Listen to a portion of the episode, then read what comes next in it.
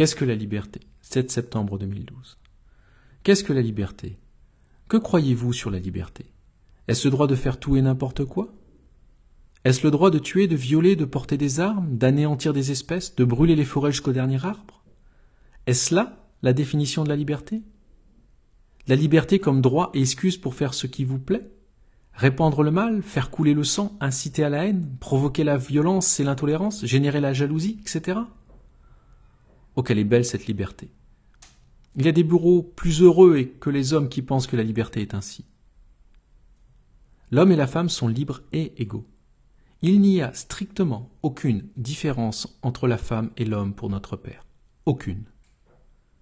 Les deux sont donc libres.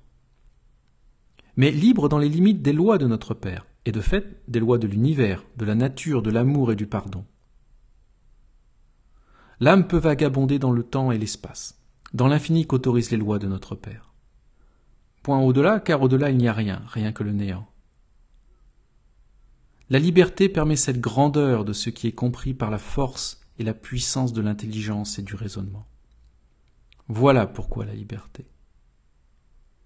L'humanité est libre d'apprendre et de réussir, ou bien de dilapider et périr. Le choix est entre vos mains.